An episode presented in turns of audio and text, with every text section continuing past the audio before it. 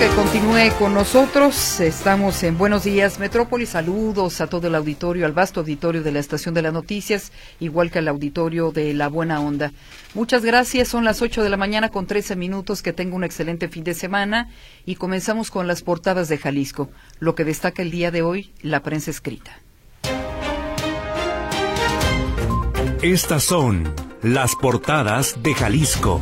Mural. Detienen a Lamas, ex jefe de gabinete. El informador. Prolifera venta sin control de vapeadores en la ciudad. Milenio Jalisco. Arrestan en Tijuana a ex jefe del gabinete de Aristóteles. Diario NTR Guadalajara. Advierten del riesgo de nuevo desborde. Estas fueron las portadas de Jalisco.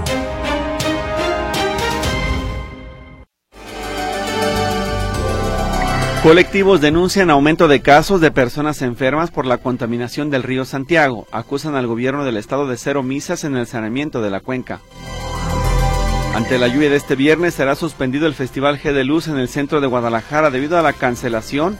El sábado se reanudarán actividades y el evento finalizará el lunes. Este año se prevé que será difícil en materia de dengue debido a que se prevén más casos que en 2023, señala la Secretaría de Salud Jalisco. Al conmemorar el Día Internacional del Cáncer Infantil, el secretario de Salud Fernando Petersen informó que en Jalisco se atienden 1.096 casos de la enfermedad. Sobreviven casi 8 de cada 10 pacientes. La coalición de Morena y sus aliados libra la paridad en Zapopan y Guadalajara, además de Puerto Vallarta. Podrán postular en esos lugares a un hombre para las próximas elecciones. Tras el asesinato de una mujer en el Hospital Psiquiátrico del Zapote a manos de otra interna, el presidente del Supremo Tribunal de Justicia de Jalisco, Daniel Espinosa Licón, acusa que hay descuidos en esas instalaciones. Elementos de la Fiscalía de Jalisco detuvieron a seis hombres por robo de ganado en el municipio de Magdalena. Detienen a Alberto Lamas, exfuncionario del gobierno de Aristóteles Sandoval, acusado por desfalco a la Comisión Estatal del Agua. Mañana de choques y lluviosa esta mañana. Hay afectaciones en la avenida López Mateos, la zona de Santanita y Juan Gil Preciado en Zapopan.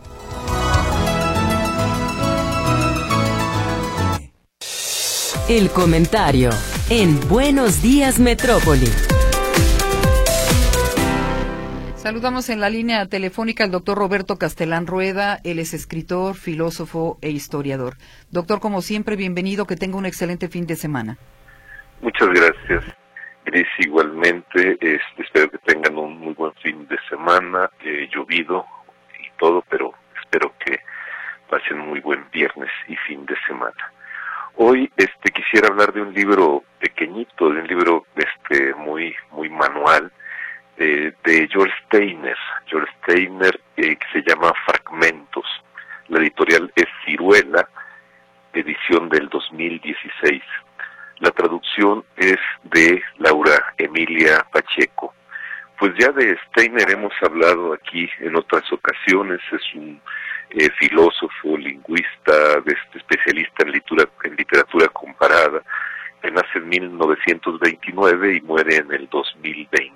En pocas palabras, él es un gran, gran humanista, de los últimos humanistas que, que le quedaban a estos siglos en este libro hay un juego de ideas, ahí él inventa una, ficción y juega con las ideas, hace conjeturas sobre las preocupa las principales preocupaciones humanas que pues han, han trascendido por por ciclos, ¿no? Él habla de, de del amor, de la vejez, de la muerte, eh, y, que son pues ese tipo de preocupaciones que siempre eh, cada generación, por muy tecnologizada que, se encuentre, siempre va a hacer referencia a estos temas. Para ello, él hace, eh, se encuentra unos fragmentos, unos fragmentos calcinados, pero quedan por ahí algunas, algunas letritas, los atribuye a Epicarnio de, de Agra, y eso le da pie así para como los historiadores o los arqueólogos que trabajan a veces con pedazos de de, documentos, a veces piedras, a veces papiros, este, cierto tipo de papeles este, ilegibles, muchas de estas veces destruidos, pero que quedan esos pequeños fragmentitos y trabajan eh, pues durante años para para ver qué es lo que decía en general este fragmento. En este caso, eh, George Steiner hace esto para convertir este juego en una especie de sutil reflexión filosófica, como ya lo dije, sobre estas preocupaciones eh, de nuestros tiempos. Hace unos días se festejó o se celebró eh, la fiesta católica que pues ya se generalizó a todo a todo el mundo y se llama la fiesta de, de San Valentín, la fiesta dedicada al amor y la amistad. Y precisamente el segundo capitulito de este, de este libro lo dedica George Steiner a, la amistad, precisamente. ¿Qué dice Steiner sobre la, la amistad? El fragmento eh, que titula este apartado dice Amistad homicida del amor. Y voy a leer algunos fragmentos, pues precisamente como parte de esta celebración, ¿no? que ya con unos días unos días después, dos días después de esta celebración, de este festejo al amor y la amistad. Eh, la sensibilidad clásica, dice Steiner, la amistad es la compensación de la existencia humana, su inmerecida recompensa. Nada supera ser un amigo para un amigo, es la jubilosa frase de Schiller, porque este pequeño capítulo muy reflexivo precisamente sobre la, historia de la amistad, podríamos decirlo así, se nutre, aunque el artículo es muy pequeño, el capítulo es muy pequeño, se nutre de, de varios pensadores que se han detenido sobre el tema de la amistad y el amor. Donde se forja la amistad puede anularse la incongruencia. El hombre o la mujer inmune a la amistad que no tiene amigos, ya sea por accidente o por designio, es un exiliado, un caminante de la noche. Al mismo tiempo, no hay dolor más persistente, ninguna cicatriz más irremediable que la de la amistad traicionada. Quienes han sufrido tortura para revelar un nombre cuentan que la voz silente de la amistad puede más que la agonía. Quienes no lograron soportar y enviaron a un amigo a la muerte viven el resto de su vida en un intermedio. Así lo afirma René Char, poeta y miembro de la resistencia. La fidelidad inquebrantable marca la adolescencia. La pubertad es el, es el mayo y el junio de la amistad. El corazón, la mente y la sexualidad que aflora se estrujan con una necesidad mutua, con recíprocas lealtades, intimidades, simbióticas de tal intensidad que pueden llevar al suicidio. Hay algo de acre verdad en el, en el escarnio de la Rochefoucauld, cuando declara que el infortunio de un amigo no nos causa absoluta infelicidad, sino una pizca apenas de regocijo. Ese es mi comentario para el día de hoy, así siguen varias frases y bueno, espero que puedan leer este libro, Fragmentos de George Steiner. Pues muchas gracias, doctor, como siempre, por la recomendación. Nos escuchamos la próxima semana. Con mucho gusto, un abrazo. Un abrazo, doctor. El comentario en Buenos Días Metrópoli.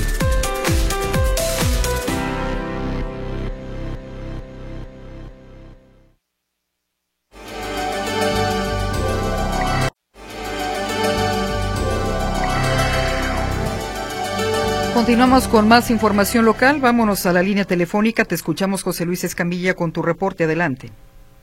Gracias, Gris. Víctor, ¿cómo están? Buenos días. Nuevamente los saludo con mucho gusto. Bueno, comentarles que esta pareja sigue a disposición de la gente del Ministerio del juez, ya un juez de control de oralidad. Esta pareja detenida en el municipio de Tecolotlán el pasado fin de semana, luego que pues fueron sorprendidos cuando transportaban en una caja de cartón el cadáver de su hija una pequeñita de dos años de edad que fue víctima de golpes y también de abuso sexual. Esta pareja ya está a disposición del juez, pero por el delito de cohecho. Y es que hay que recordar que cuando ellos fueron detenidos por los policías de, Guadal de Tecolotlán, eh, ofrecieron la motocicleta que estipulaban a cambio de que no fueran detenidos.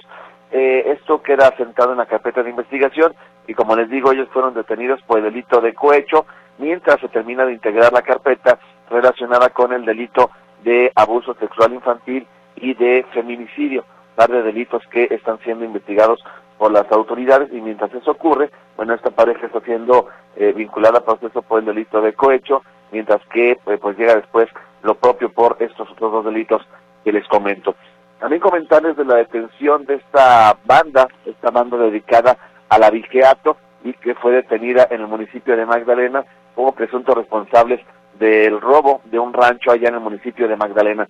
Resulta que el propietario de este rancho llega y observa a las seis personas cuando estaban eh, llevándose material, ganado, herramienta y dinero en efectivo, todo valuado en cerca de 4.5 millones de pesos. A este hombre lo golpean, lo amarran, lo meten a una de las habitaciones del rancho y escapan con todo lo robado. Él presenta una denuncia y en fechas recientes fueron detenidos eh, Alonso F., Arnulfo B., Cosme Vladimir A., Esteban R., Juan Luis R. y Raúl C. Esas seis personas que fueron vinculadas a proceso por los delitos de robo calificado y avigeato calificado por este eh, robo ocurrido allá en el municipio de Magdalena. Lo que se espera es que haya una disminución en la comisión de este delito, porque aparentemente esas seis personas utilizaban esta, este delito como una forma de vida y le pegaban constantemente a toda esta región de Jalisco. Mi reporte, compañeros, buenos días. Muy buenos días, José Luis. Que tengas excelente fin de semana. Igualmente, hasta luego. Cambiamos de línea telefónica. José Luis Jiménez Castro. Escuchamos tu información, José Luis. Buen viernes. Hola, ¿qué tal? ¿Cómo están? Muy buenos días. Eh, sigue lloviendo, sigue lloviendo en gran parte de la ciudad. Yo me atrevo a decir que en todo Guadalajara está lloviendo esta mañana y como ya comentaban, está generando muchos choques aquí en la ciudad. Sí, ya retiraron, ya retiraron el, vehículo que estaba ahí en el túnel vehicular de la Panateos, ya lo retiraron y bueno, siguen los problemas eh, viales, pues ya se las Periférico Sur, los Panateos, carretera Tejistán, en fin, hay que manejar con precaución. Fíjate que esta mañana la central vieja no está funcionando, no por lo menos adentro. Eh, según nos está informando un transportista del lugar, un buen amigo, al parecer hay una huelga, hay un paro de labores en la vieja central camionera, porque incluso ni los boleteros están vendiendo boletos. Entonces, todos los, eh, la gente que va a viajar, que va a viajar está afuera, está en la calle, al parecer están comprando los boletos directamente del autobús y los que van llegando, pues simplemente no entran ya a los módulos de la vieja central camionera ya en el barrio de Analco y están bajando a la gente afuera. Algo está ocurriendo, no han dado una explicación todavía exacta de lo que está ocurriendo en la central vieja, pero tomen en cuenta si usted va a viajar, pues no sé, a la Ciénega, a Chapala, a todos estos lugares donde llevan estos camiones, eh, bueno, tendrán a lo mejor por las millas para poder comprar el boleto. Reitero, vieja central camionera, vieja central camionera, ahí en la zona de Analco. Bueno, en otras cosas comentarles que hace 25 años Guadalajara todavía era la ciudad de las rosas, todavía hace 25 años. Pero ¿qué pasó? Junto con la desaparición de las rosas, pues también empezaron a desaparecer ranas, sapos, eh, este, no sé, eh, animalitos que por lo regular, por lo regular, les gustaban transitar aquí en la zona metropolitana de Guadalajara. ¿Y qué tiene que ver una cosa con otra? Bueno, platicamos con el señor Árbol, el popular señor Árbol, que por cierto ya le están haciendo, o ya le hicieron un documental que está en concurso, justamente en la muestra de cine de la Universidad de Guadalajara. Pero bueno, él nos comentaba qué pasa con las rosas, por qué hace 25 años desaparecieron las rosas. Esto fue lo que nos comentó el señor Árbol en torno a esta, ¿qué podemos decir? Este mito de por qué ya no somos la ciudad de las rosas. Adelante, por favor. Bueno, no lo tenemos todavía por aquí, José Luis, si gustas platicarnos lo que te dijo exactamente. Ah, bueno, una disculpa entonces, bueno, por ahí se la había mandado, pero bueno, seguramente no se fue. Si él nos decía que hace 25 años había animalitos que eh, se encargaban, estoy hablando de sapos y ranas y todo esto, de acabar con las hormigas arrieras. Y las hormigas arrieras, que eran los que estaban acabando los rosales, pues eran eh, eh, extinguidos por estos animales de la ciudad. Pero, pero resulta que, pues con el crecimiento de Guadalajara, estos animales también desaparecieron y por ende las hormigas arrieras han hecho de las suyas. Por eso nos decía el señor Árbol, ya el Estado combatiendo justamente eh, estas, estas hormigas, esta plaga que ha acabado prácticamente con una gran cantidad de rosales desde hace 25 años y que por ello, bueno, él le ha tocado estar luchando, no tanto para eliminarlas, sino más bien controlarlas, colocando eh, fertilizantes precisamente en varias partes de la ciudad. Así que bueno, de eso se trata. Hoy ya no estamos en la ciudad de las rosas, ha cambiado precisamente también tierra un poco y todos estos animales que anteriormente combatían a la hormiga arriera. El reporte que les tengo, compañeros, sigue lloviendo aquí en la zona metropolitana de Guadalajara. Si usted está esperando salir de la casa, tienes un palado, tienes un suéter, porque parece que esto va para todo el día. Gracias, muy buenos días, feliz fin de semana. Igual para ti, José Luis, que por cierto nos preguntaban si eh, podíamos repetir el estado del tiempo. Estamos revisando los datos y todo el día va a estar con lluvia, como tú lo acabas de mencionar. El día amaneció muy fresco, muy frío. Eh, y estamos viendo que habrá, digamos, posibilidad de lluvia, por ejemplo, a las 9 de la mañana será del 50 y a las 10 del 40, pero a partir de las 12 de mediodía el 70% de probabilidad, aumenta, mejor dicho, la probabilidad de lluvia en 70%, así estará todo el día prácticamente con lluvia, así es de que si apenas va a salir de su casa, pues hágalo con un abrigo, un impermeable, un paraguas, porque el día va a estar casi en su totalidad de la forma como nos lo narras, José Luis. Sí, mañana cafetera o chocolatera, mi querida Gris. Efectivamente. Pues que la pases muy bien. Buen fin de semana. Igualmente para ustedes. Buenos días. Gracias, muy buenos días. Gracias a José Luis. Le invitamos a que se quede con nosotros enseguida. En la entrevista tendremos en la cabina al policía segundo Eduardo Bustamante Valadez. Él es el encargado del escuadrón de drones de la comisaría de Zapopan. Viene con el dron. Nos va a dar una exhibición aquí en cabina. Viene con el oficial Perrón. Viene con el oficial Perrón y vamos a ver, eh, nos van a explicar las características y cómo funciona, las eh, novedades que tiene este escuadrón de la policía de Zapopan. Si usted ya nos sigue en Radio Metrópoli en Facebook, conéctese a la transmisión en vivo para que pueda ver en cabina el funcionamiento de este don y el equipo de la policía. Nos han este platicado que piensan incluso uniformarlo. Sí, casi, casi. Que piensan uniformarlo. En realidad este perro robot, el oficial perrón, está planeado también para ayudar en materia de búsqueda, pero ya nos platicarán. Quédese con nosotros porque le prometemos una entrevista muy interesante. Y el nombre se lo pusieron los niños de las escuelas de Zapopan, por eso le llaman el, perrón? Así es. el oficial perrón. Conéctese con nosotros en Radio Metrópoli, en la estación de las noticias 1150 DM y en Facebook Radio Metrópoli para que pueda ver esta transmisión en vivo. Vamos al corte.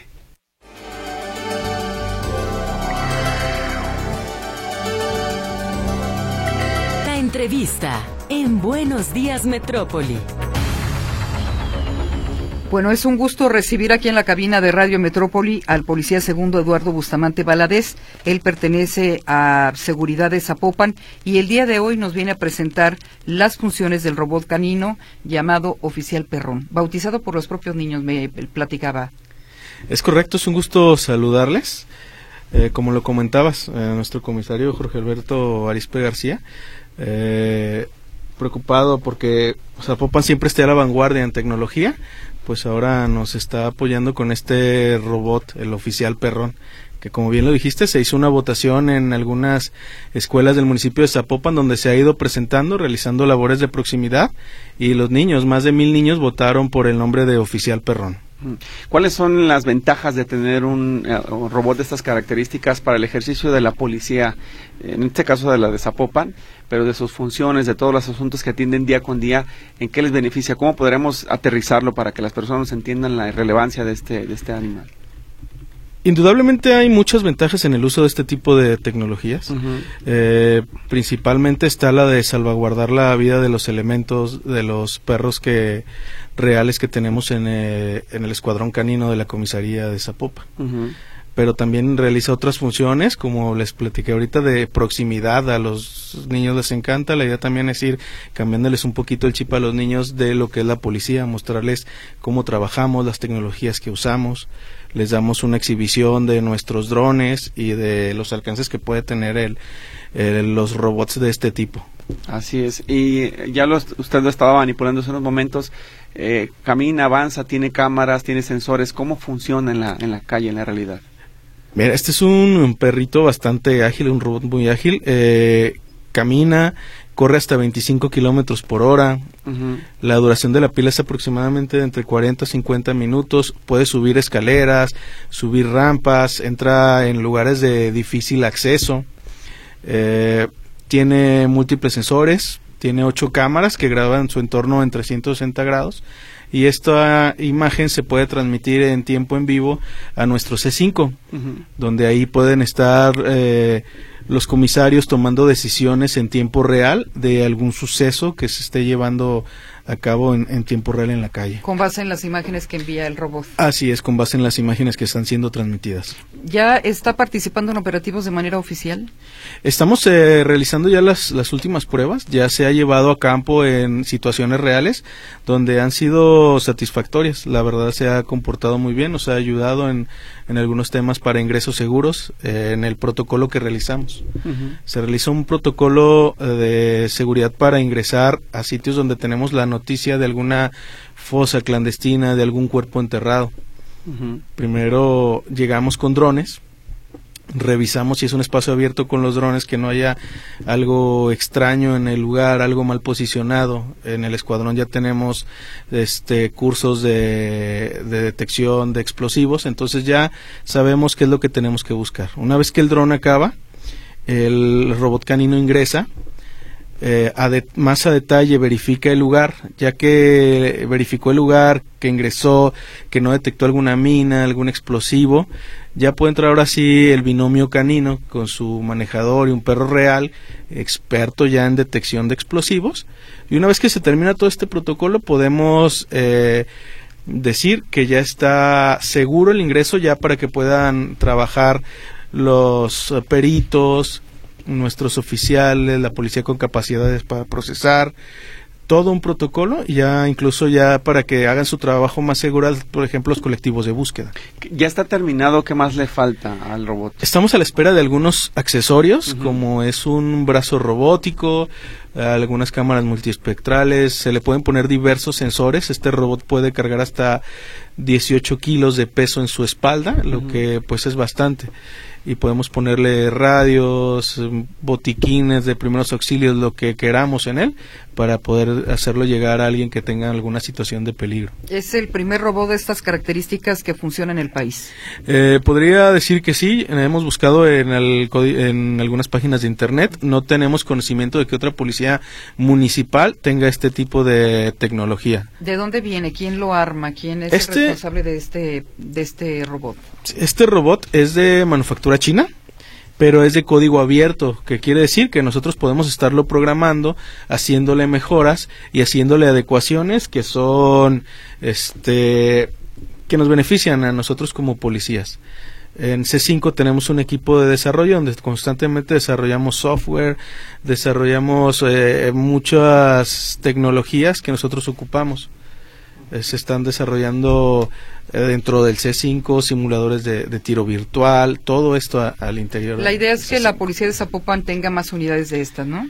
Sí, por lo menos deberíamos de contar con otro más en caso de que este robot se vaya a algún mantenimiento, sufra algún desperfecto, porque recordemos que son aparatos electrónicos los cuales pues no tienen palabra de honor, pero podemos tener ahí, debemos de tener un reemplazo para el mismo para que siempre esté disponible. Estamos en radio, pero sí me gustaría para las personas que nos están acompañando vía internet, si nos ayudara a manipularlo para darnos una idea de lo que estábamos viendo en este momento y qué funciones está desempeñando. Hace rato que llegó, porque llegó caminando literalmente, vimos que se caía y se levantaba solo.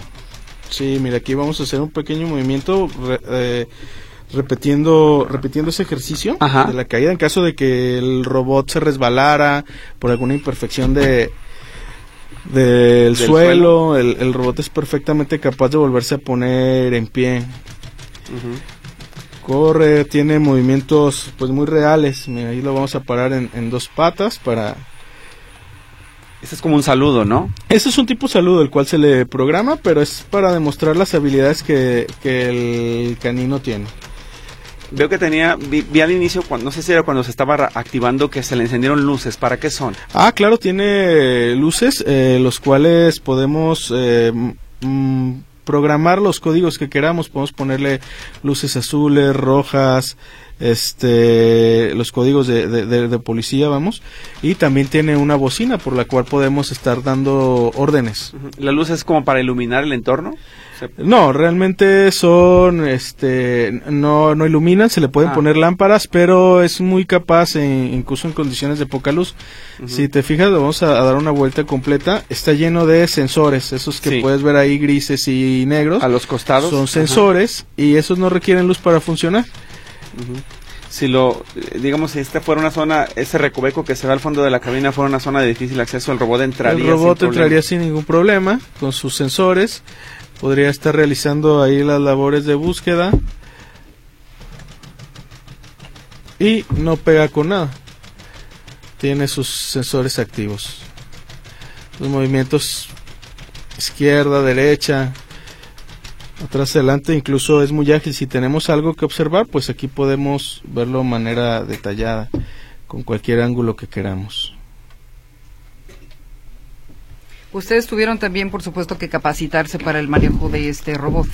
Sí, es básicamente, se maneja igual que un dron. También para los drones recibimos una capacitación y es prácticamente igual. La única diferencia de estos es que cuando damos la orden para elevar el dron, este lo único que hace es subir o bajar su, su, su estatura. Es todo, pero los controles son prácticamente iguales. ¿Hay posibilidades de que se eh, crezca el escuadrón, que hubiera más unidades, más drones como este, más robots? Definitivamente sí, es algo que debe de ir creciendo eh, a la par que va creciendo la tecnología y no solo con más drones, necesitamos buscar equipos más especializados. Esta es la eh, un ejemplo, es un claro ejemplo. Empezamos con drones, eh, vimos la necesidad de, de recurrir a, a- de garantizar la seguridad en otros sentidos y bueno, ahí tenemos ahora el primer robot de, de este tipo. Yo creo que es eh, muy importante, sobre todo en este contexto de inseguridad, cuando sabemos que el crimen organizado está llegando a niveles antes impensables. Eh, platicábamos tras bambalinas que hace algunos días fue localizado en Michoacán un, eh, una fábrica precisamente de minas personales. Esto hace muy riesgosa la labor no solo de los policías, sino también de los colectivos eh, que buscan a personas desaparecidas. Es correcto, por eso tenemos que buscar la manera de garantizar ese acceso seguro al área que vamos a trabajar. Y en el peor de los casos, si el, el perro robot al ingresar pisa una mina, pues es un robot, para eso está hecho.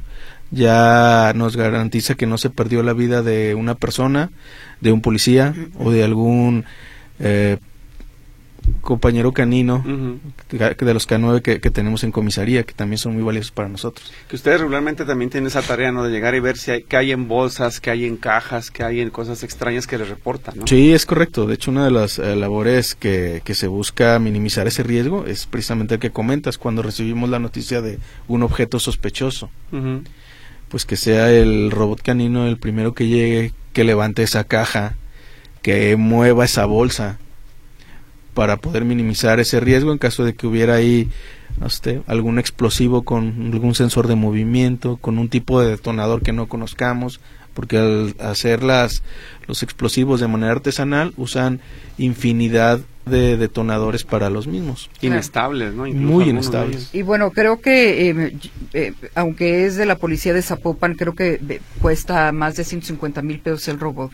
Seguramente eh, la policía metropolitana, la policía estatal, se verá la necesidad de hacer lo mismo que ustedes, de seguir el ejemplo para reducir el riesgo de los elementos policíacos. Definitivamente, es algo que nos ayuda mucho. Yo, el, el precio que requiere es, bueno, cuánto cuesta la vida de Por un supuesto. elemento, cuánto cuesta la lesión de un elemento, la, cuánto cuesta un, un perro real. Entonces creo que el, el, el costo-beneficio sí lo supera bastante. Claro. Ahora, la, en materia de tecnología, ¿cuál es la autonomía de la batería, por ejemplo, para poder estar trabajando cuánto tiempo de manera constante? Hay dos tipos de baterías. Esta dura 40 minutos, pero hay una que, que dura hasta 240 minutos. 200. Entonces es bastante, sí, es como un dron. Se le acaba la batería, la cambiamos y podemos seguir trabajando. Y usted no lo vio, pero le platico, lo venían cargando en una maleta. O sea, es tan compacto que lo pueden mover en cualquier parte. Va en la patrulla sin problema, ¿no? Sí, es la idea. En la patrulla traemos drones, traemos el perro robot, más equipo y todo es portátil y donde se requiera acudemos. Muy bien. ¿Cómo han reaccionado los niños eh, eh, cuando ustedes los llevan a la escuela para que tengan cercanía, para que conozcan lo que hace la tecnología además en favor de la, de la sociedad? Sí, lo que platicamos tras bambalinas. El robot fue pensado para una cosa, pero resultó que también ha sido excelente para temas de proximidad. En las escuelas los niños lo adoran, quedan eh, maravillados con la tecnología, van, lo acarician, juegan con él.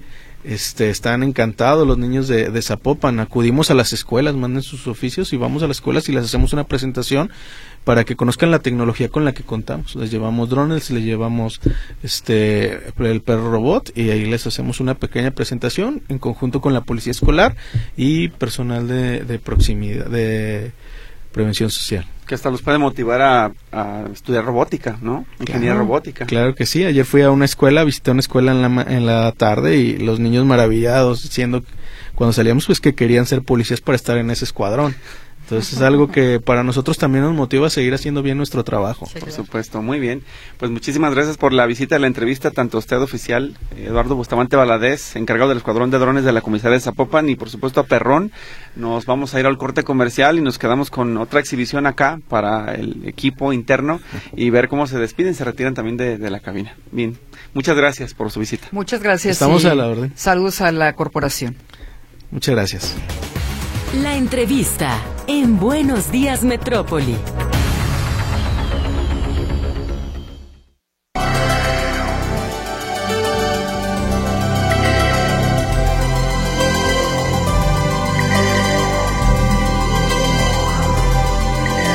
Son las 8 de la mañana con 56 minutos. Continuamos eh, un poquito con la exhibición de lo que hace el oficial Perrón. Víctor en estos momentos está grabando pues más de esta exhibición para que el auditorio de Radio Metrópoli y de La Buena Onda lo conozca, se acerque, sepa que es capaz la tecnología de hacer por la sociedad, sobre todo en materia de seguridad, cuando México completo está en una situación bastante complicada por la actuación del crimen organizado. Pues muchas gracias a la policía de Zapopan por esta atención al auditorio de Radio Metrópoli para venir con el eh, segundo el, el policía segundo Eduardo Bustamante Valadez y por supuesto con este robot canino. Que la tecnología esté al servicio de las personas, Sí. Griselda, que eso es lo importante y que se pueda aprovechar. Creo que esas funcionalidades es apenas el comienzo de lo que se puede sacar. Gracias a los oficiales que ya se Muchísimas retiran y ya gracias, muchas se va en gracias. este ha sido, momento el ha perrón sido de la un placer cabina. y un honor conocerlos y además conocer pues eh, este avance tan importante. Así es. Y estoy segura que van a copiar la, el ejemplo de Zapopan precisamente para que el resto de las corporaciones tengan algo similar, ¿no? Sí, sí, sí, porque el trabajo es mucho, las zonas de ter- el territorio, por ejemplo, de Zapopan es enorme y además las eh, necesidades que se tienen de seguridad de eh, otros ámbitos como la detección de explosivos, la atención a zonas de desastre, por ejemplo, en un, imagínate un edificio colapsado también puede funcionar. Esto que me platicaba el oficial antes de entrar a la cabina, en donde más riesgo nos enfrentamos nosotros es cuando abrimos cajas o abrimos bolsas o revisamos paquetes, ese tipo de cosas las puede hacer un, robot y entonces ahí evitas que un oficial se lesione o muera. Eso es lo más importante. Pero sobre todo, pues que das garantías de seguridad, ¿no? Eso es importante. Muy bien, pues prácticamente nos despedimos. Luis Durán, muchas gracias. Él se queda en los controles técnicos, igual que Lourdes Torres, atendiendo sus llamadas a través de las líneas telefónicas. No sé si tengas algún mensaje en eh, WhatsApp que quieras hacer público. Ya casi nos vamos, mi querido Víctor. Pues eh, básicamente dice, ¿cómo puedo ver al oficial Perón en vivo en Facebook? Bueno, ya lo estamos. Vamos a publicar incluso algunos de los videos que aquí se captaron en la, en la cabina para que lo, te- lo vean en la página de internet, eh, más bien en la página Facebook de Radio Metrópoli. Ahí estará el- el contenido visual. Muy bien, entonces nos despedimos. Muchas gracias. Que tenga muy buen fin de semana. Pásela muy bonito. Trate de descansar, de compartir con la familia, con los amigos. Esos tiempos son muy importantes. Aprovechelo porque lo único que tenemos es el presente. Así es, y descanse ya el próximo lunes acá lo vemos. El video que captamos, el último en cabina, se los pongo en el canal. ¿Qué les parece? Para que lo puedan consultar. Ahí estamos al pendiente. Muy bien. Gracias, Víctor. Gracias, Griselda. Buen fin de semana a todos. Hasta luego.